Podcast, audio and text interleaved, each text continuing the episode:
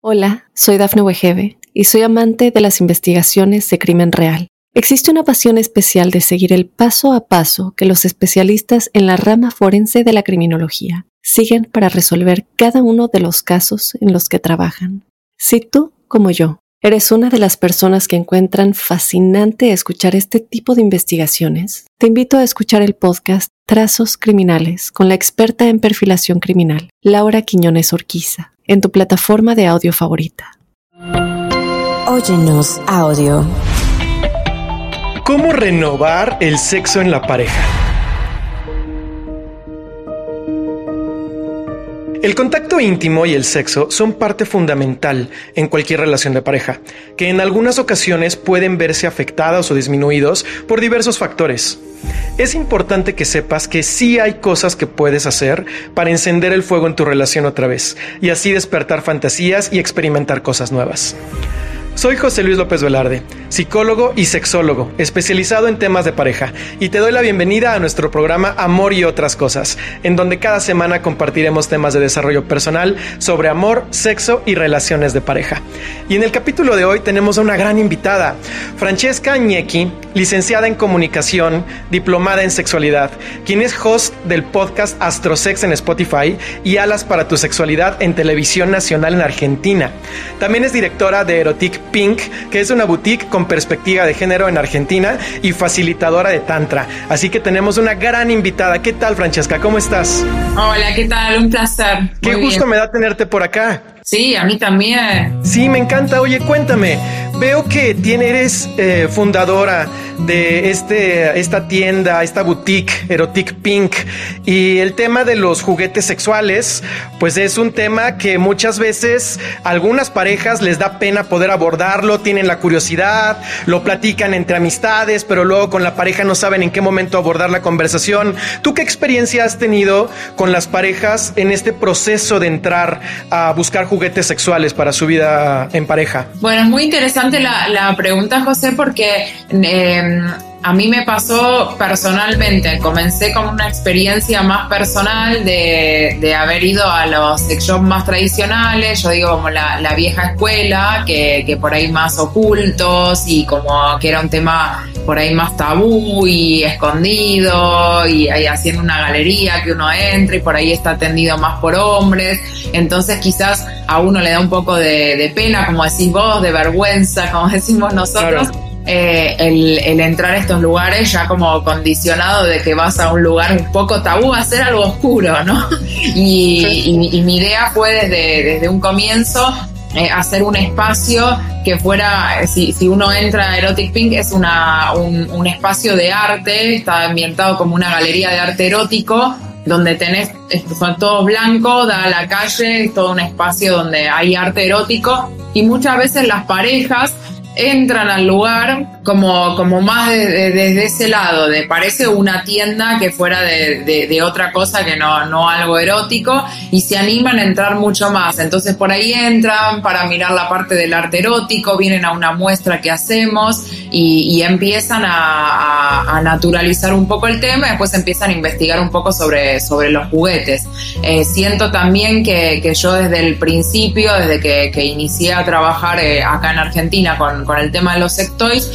eh, empezó a ver una cara en los medios de comunicación y en Instagram mostrando juguetes. Que en Argentina no, no pasaba esto, o sea, los, las personas que trabajaban acá eh, en los sex shops no, no salía una persona hablando, era como algo, bueno, no quiero salir mostrando mi cara de que trabajo en un sex shop. En cambio yo fue al revés, fue decir, no, voy a naturalizar desde mi lugar los juguetes sexuales. Entonces también las personas se sienten como más cercanas a que, bueno, esta, esta persona que puede ser una, una amiga mía, qué sé yo, me está recomendando, está hablando de los juguetes de forma tan natural que parecía eh, nada, que también eh, generó acercamiento a las personas.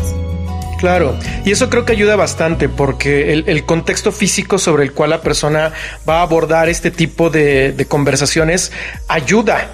a que te sientas en un espacio seguro y protegido. Ahora, en, en porque este podcast lo están escuchando, yo sé que si tú nos estás escuchando en algún otro lugar y dices, bueno, yo no tengo la oportunidad de poder ir físicamente a, ese espacio, ¿qué recomendaciones tú le podrías dar para abrir esa conversación y que puedan dar los pasos hacia mejorar su vida sexual? Eh, en cuanto a mejorar la vida sexual a partir de, lo, de, los sextoys y demás, yo digo, en principio, como, eh, como, que algo que siento que falta a nivel no, no solamente en Argentina, sino a, nivel general en muchísimos países con respecto a la sexualidad, falta la comunicación, eh, comunicarte con tu pareja en cuanto a la sexualidad en general. en cuanto a lo que te da placer a vos, lo que te gustaría experimentar, cuáles son tus fantasías, qué deseos tenés siento que, que, está muy trabada la comunicación desde ese lugar, que todavía sigue habiendo mucho, mucha cuestión de esto de vergüenza, de tabúes y demás. Eh, y creo que el primer consejo que les daría es, así como se sientan a, a, tomar, a tomar un café y pensar a dónde se van a ir de vacaciones y empezar a hacer un planning de dónde se van a ir de vacaciones,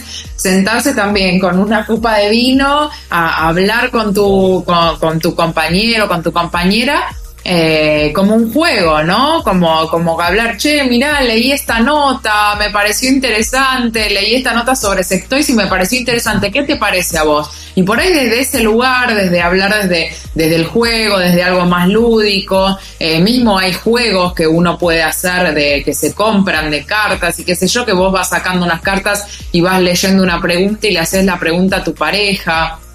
Entonces creo que eh, por ahí si no nos animamos directamente a sentarnos y a decir, mira a mi pareja, mira, quisiera explorar sobre juguetes, ir trayéndolo así, decir, ay, vamos a jugar este juego de cartas, este juego de prendas, este juego, eh, eh, o, esto de leí una nota, o vi en Instagram, mira esto que vi en Instagram, ¿qué te parece? Por ahí ni siquiera hace falta decirle a mí me copa, ¿qué te parece a vos? Ir viendo las reacciones de las otras personas y siempre yo lo que digo de no caer de sorpresa con un, fui a comprar un juguete y de sorpresa sin saber si a la otra persona le parecía interesante o no aparecer con, con el juguete, porque, porque me, me da como, como que a veces es eh, como la frustración de que si llego y a la persona no le copa, me voy a sentir frustrada de que, ay, yo compré esto y para eh, incentivar a la pareja y a vos no te gusta, bueno, quizás no juguetes y quizás si yo lo hablaba me decía, no, juguetes no, pero me gustaría ir a probar un taller de, sexualidad tántrica. Entonces creo que siempre tiene que estar como muy abierta la comunicación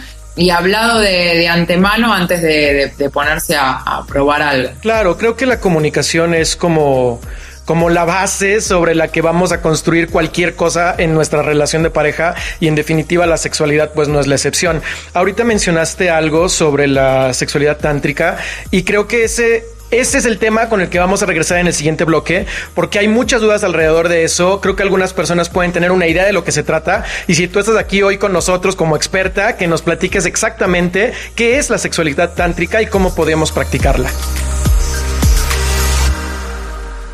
Hola, soy Dafne Wegebe y soy amante de las investigaciones de crimen real. Existe una pasión especial de seguir el paso a paso que los especialistas en la rama forense de la criminología siguen para resolver cada uno de los casos en los que trabajan. Si tú, como yo, eres una de las personas que encuentran fascinante escuchar este tipo de investigaciones, te invito a escuchar el podcast Trazos Criminales con la experta en perfilación criminal, Laura Quiñones Orquiza en tu plataforma de audio favorita. Pues estamos ya de regreso. Muchísimas gracias, Francesca, por acompañarnos. Y a ver, platícanos, ¿qué es esto del Tantra? ¿Qué es el Tantra? Bueno, eh, siempre hay como, mucha confusión cuando uno dice Tantra, directamente vamos a lo que es la, la sexualidad tántrica, que es donde voy a ir yo, pero el Tantra es mucho más eh, abarcativo, lo que sí es eh, abraza y acepta a todo lo que tiene que ver con la, con la sexualidad. Eh, entonces, bueno, por, por ese lado, eh, muchas veces la confusión de cuando hablamos de tantra directamente es que sea sexualidad tántrica. Pero con respecto a la sexualidad tántrica, para mí algo muy interesante que tiene la sexualidad tántrica es que un poco invita a salir de los de, lo que viene siendo los guiones establecidos de la sexualidad, ¿no? Eh, esto de que siempre tenemos la concentración nosotros en general en, nuestra cultura, en nuestra forma de relacionarnos sexualmente, en la parte de la genitalidad, ¿no? A mí lo que me enseñó el tantra es eh, hacer un mapa corporal donde empezar a, recorrer todas las zonas erógenas que tenemos en el cuerpo y también salir de este mandato de que siempre tenemos que eh, llegar al orgasmo, que hay una búsqueda por llegar al orgasmo que también en la sexualidad tradicional no, nos da mucha presión de que sí o sí tengo que, llegar o hacer llegar al otro, viste como que también esas cuestiones. En cambio en sexualidad tántrica no tenemos esa meta de, llegar al orgasmo, sino lo que buscamos es movilizar la energía sexual que tenemos dentro. Todos y todas tenemos una energía sexual que es muy poderosa, eh, que, está dentro, dentro nuestro y nosotros la podemos activar. Activar a través de prácticas de tantra, que puede ser a través del tandava, que es una, una meditación, una danza en movimiento, una meditación en movimiento, a través del yoga tántrico, a través de meditaciones eróticas tántricas, respiraciones. Eh, hay muchas actividades que son de masajes tántricos, hay muchas prácticas que, conlleva el Tantra, que te ayudan a esto, a activar la energía sexual que nosotros tenemos adentro para poder desplegar el mapa erógeno en todas las zonas que incluye lo genital, pero que sale específicamente de lo, de lo genital, y, poder encontrarnos en una eh, en, la profunda eh, sintonía con el aquí y el ahora, ¿no? El estar presente en el momento, se trabaja mucho con, lo que es el, mindfulness y los ejercicios de respiración que te ayudan a estar presente en el momento en el que uno está tanto como prácticas de sexualidad tántrica con uno mismo como cuando estás con alguien más, porque también podemos hacer eh, practicar el sexo tántrico con uno mismo. Eh, entonces es esto de tratar de potenciar toda la, energía sexual que tenemos eh, dentro y despertar estas zonas erógenas y cuando estamos con, con, alguien más, esta fusión de la energía del yin y el yang que tenemos dentro y independientemente si estoy con una pareja que sea otra, otra mujer o que sea un hombre, activar y equilibrar también lo que, lo que son las energías del yin y el yang. Y, poder esto desplegar yo creo que es muy interesante porque a veces nos me, dicen bueno pero yo mi idea no es de, eh, tener encuentros tántricos siempre con, mi pareja pero yo digo hay mucha cuando uno empieza a meterse en el tema del tantra hay muchas herramientas que se pueden tomar que yo digo bueno aprendí a respirar para que en vez de que mi energía sexual siempre esté canalizada en los genitales la pueda llevar a otras partes del cuerpo. Eh, aprendí a estar en el aquí y el ahora aprendí aprendí a controlar un orgasmo, aprendí a, no querer llegar siempre al orgasmo, eh, aprendí a sentir sensaciones casi orgásmicas sin tocarme o sin que alguien me tocara, solo con la respiración. Entonces digo, hay muchas eh, prácticas que nosotros podemos eh, incursionar sin necesidad de decir de siempre que, ah, que practico, practico tantra cada vez que tengo un encuentro sexual y también que uno puede eh, pensar en esto de que siempre que se piensa en el tantra se piensa, bueno, son muchas horas en las que uno está cuando no tengo tiempo y demás, no, yo digo que hasta podemos tener rapiditos tántricos, es decir, como cortitos, encuentros cortos eh, con mi pareja o conmigo mismo, que sean tántricos, con, con herramientas de tantra, de respiración, ejercicios diversos que, que, te llevan a vivir la sexualidad saliendo de esto de los guiones establecidos, de, lo genital, de la penetración, del orgasmo y demás. Oye, todo esto me resulta muy, muy interesante porque tocaste, mientras nos ibas platicando, como que varias cositas que se podrían abrir mucho más.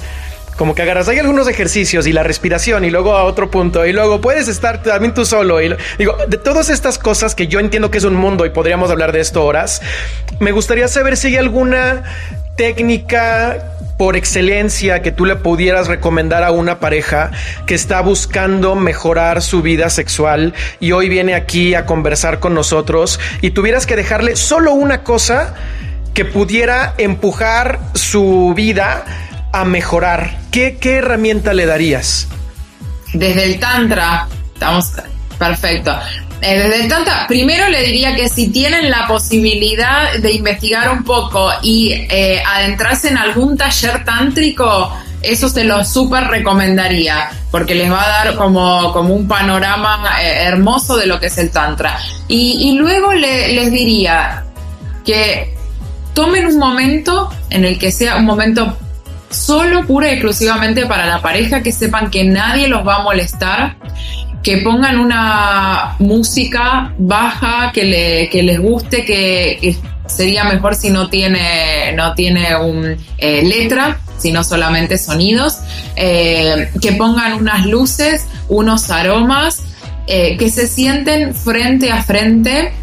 en una posición como sentados en, el suelo, con unas colchonetas, unos almohadones, que se miren a los ojos y que comiencen desde ahí tomándose las manos, estando enfrentados, tomándose las manos, que se queden un rato, el tiempo que más puedan, mirándose directamente a los ojos, que dejen salir las emociones que aparezcan, que puede ser un llanto, puede ser una risa, que dejen salir sin hablar, que dejen salir todas las emociones y que comiencen poco a poco a tomarse el tiempo de explorar el cuerpo del otro, muy despacito, desde la palma de las manos, subiendo por lo que es el antebrazo, llegando hasta el cuello, tomándose todo el tiempo del mundo para ir explorando las sensaciones del cuerpo, de, que ver qué, qué es lo que el otro siente, lo que uno siente y acompañar todo esto con una respiración que uno esté siempre mirando a la otra persona, eso no lo dejemos de hacer, y respirando los dos a la vez, tratando de equilibrar la respiración, que sea una respiración que cuando uno inhala, el otro exhala, uno inhala, el otro exhala, y así ir buscando ver todas las áreas que puedan recorrer desde esa pose eh, de la otra persona y mm, y después también comenzar a como, como unos pequeños movimientos del cuerpo y demás y tomarse todo el tiempo que puedan para este ejercicio y después sentarse a conversar, a ver qué sintieron, tanto desde el lado del que estaba eh, acariciando como el lado de, cuando sentías las caricias. Que ah, lo hacen por turnos. La idea es hacerlo por turnos, primero uno acaricia y después el otro. Los dos, a la vez o las dos a la vez, eso que lo, que lo hagan juntos y juntas, eh, pero sí que después comenten, bueno, yo cuando acariciaba sentía esto y cuando sentía la caricia sentía tal cosa, mismo también te, te invita a hablar de las zonas eh, erógenas que uno tiene en el cuerpo que por ahí, ah, me di cuenta que me gustaba que me toquen la espalda y yo no sabía y me, me pareció súper erógeno. Bueno, eso, tomarse un tiempo para estar presentes, en el momento presente. Perfecto. Esta técnica me suena súper útil. Es algo que definitivamente se puede practicar sin necesidad de, cancelar un fin de semana o de tener que viajar o de tener que hacer algo que, que luego pueda uno poner pretextos, porque luego el tema aquí es es tratar de quitar estos pretextos y tratar de quitar estos bloqueos de nuestro día a día para favorecer la comunicación que también se hace con el cuerpo, también se hace con los ojos, también se hace con las caricias y de esta manera promover más la intimidad. Entonces me parece muy buena la recomendación. Vamos a corte y regresando vamos con más consejos para mejorar tu vida sexual en pareja.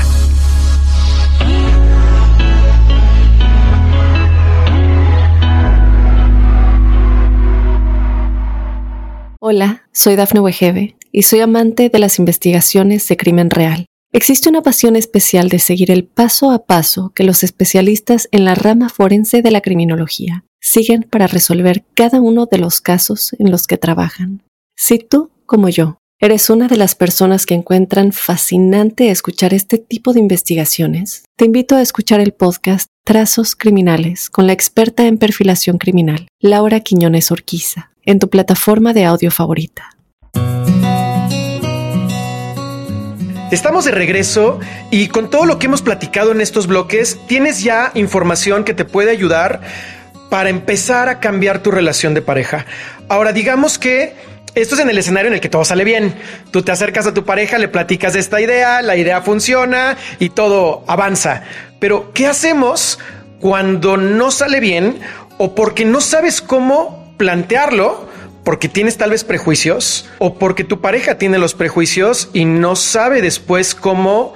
comunicarte cómo se sintió ante tu planteamiento. ¿Qué se hace en estos casos? Bueno, como decíamos al principio del podcast, eh, el tema de, la comunicación es clave eh, y la comunicación debe ser asertiva porque hay muchas formas de comunicarnos, ¿no? Entonces, eh, por un lado, sentir que, que, cuando la otra persona te, te dice que hay algo que no le gusta, que no le da placer, que no lo quiere intentar, eh, no sentir directamente que es algo que me está haciendo a mí, sino sentir que es algo que le está pasando a la otra persona. No frustrarse y enojarse porque eso lo que hace es que la otra persona eh, menos va a querer hablar de, lo que tiene que ver con, con, sus fantasías o lo que sí le gusta. Entonces, si uno va con un planteo de, incursionar en alguna práctica y la otra persona te dice que no le interesa, entonces ver a ver, bueno, y a ver cuáles serían las prácticas que a vos te gustaría, eh, en las que a vos te gustaría incursionar. A veces del otro lado, por, también pensemos que hemos tenido una educación sexual casi nula y en los casos que hemos tenido muy tradicional, con lo cual a veces la otra persona siente que le da vergüenza poder hablar de lo que le gusta o a veces ni siquiera se lo planteó eh, y le parece como un tema como bastante tabú. Entonces hay que tratar de tomarlo a todo esto como, de la forma como más, más paciente posible y empezar a, pensar, bueno, a ver, eh, por esta práctica no, pero a ver cuáles otras prácticas podríamos eh, realizar y por ahí incluso se puede hacer un checklist, que a mí me encantan los checklists, como consejo se lo doy, que es una lista donde eh, pueden ustedes imprimir una lista de muchas prácticas sexuales. Se ponen en Google y buscan prácticas sexuales, ¿no? Y buscan un montón de prácticas. Imprimen una, una lista para cada uno de muchas prácticas. Y cada uno tiene que marcar a ver cuáles le gustaría hacer. Y después se las intercambian y conversan. Entonces esto lo que, lo que da es que a veces no me animo a decir, ay, me gustaría, no sé, que me aten a la cama, no me animo a decírtelo, pero por ahí si está en el juego, ay, toma, te doy la hoja y cierro los ojos y, y, léelo. Eh,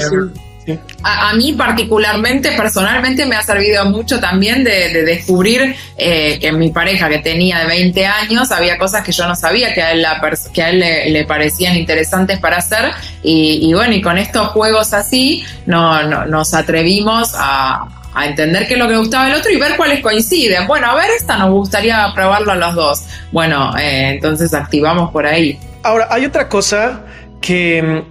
que yo he escuchado cuando, cuando doy psicoterapia o que luego suelo recomendar, que es que cuando uno comparte la fantasía sexual, no necesariamente se tiene que consumar.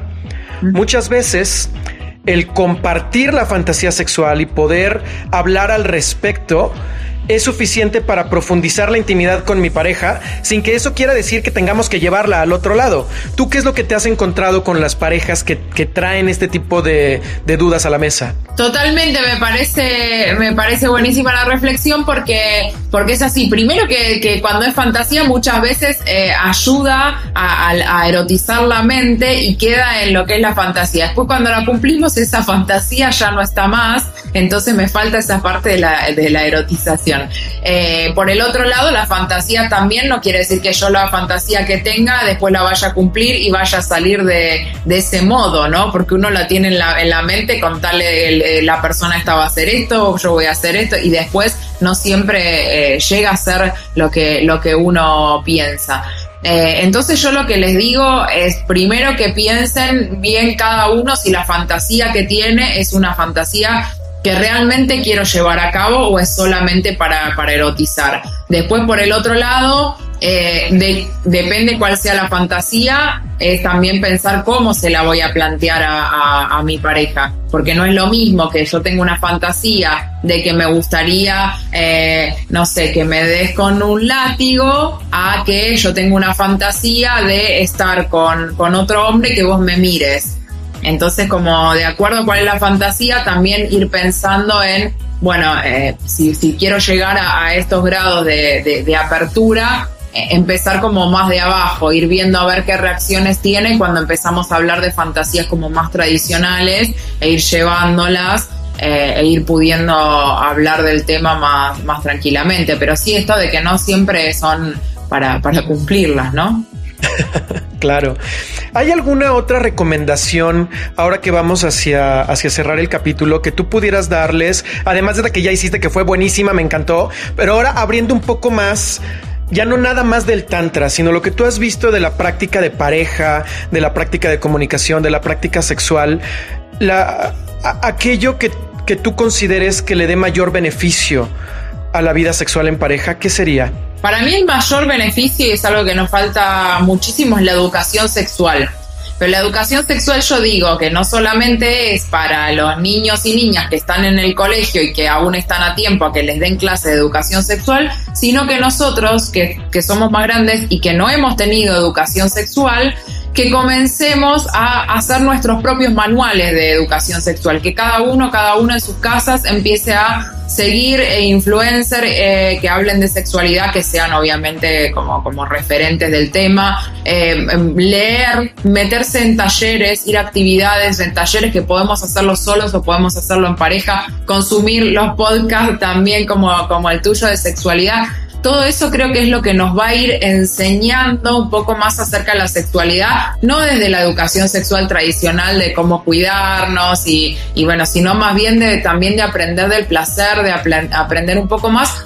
a abrir el panorama, porque hay muchísimo en sexualidad y cuanto más, para mí es básico de que queremos liberarnos en la sexualidad, bueno, cuanto más información tengamos, más libres vamos a ser. Entonces, aprender sobre distintas prácticas, eh, eh, aprender, ver cuál nos gusta, practicarla, ir a un taller, hablar con nuestra pareja, todo esto nos va a dar una apertura para salir principalmente, para mí la clave principal es salir de los mandatos, salir de lo establecido, es decir, esto es lo establecido, bueno, yo me pregunto para mí, bueno, para mí es así, o no. En realidad yo lo estoy siguiendo a que la sexualidad es así y es, solo genitalidad y es solo penetración y es solo orgasmo porque realmente a mí me gusta eso o porque es lo que me enseñaron.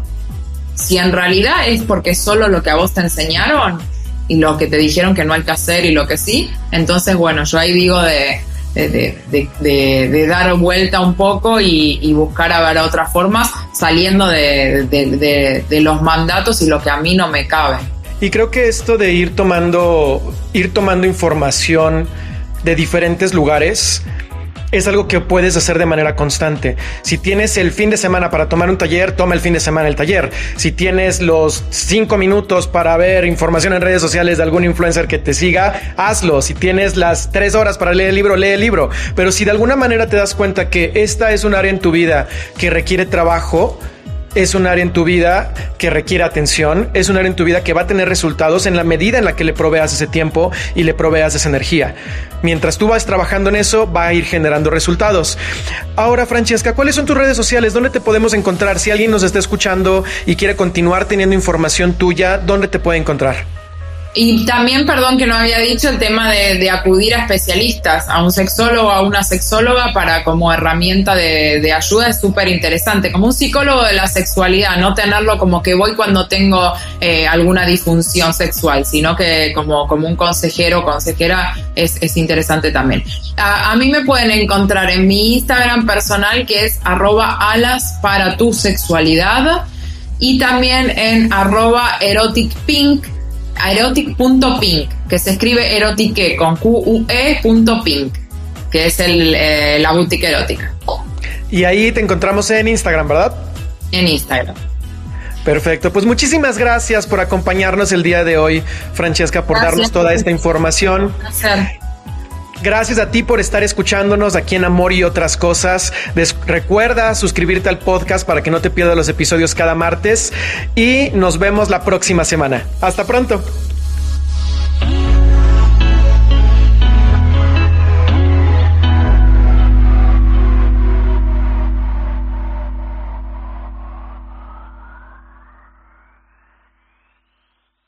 Hola, soy Dafne Wegebe y soy amante de las investigaciones de crimen real. Existe una pasión especial de seguir el paso a paso que los especialistas en la rama forense de la criminología siguen para resolver cada uno de los casos en los que trabajan. Si tú, como yo, eres una de las personas que encuentran fascinante escuchar este tipo de investigaciones, te invito a escuchar el podcast Trazos Criminales con la experta en perfilación criminal, Laura Quiñones Orquiza en tu plataforma de audio favorita.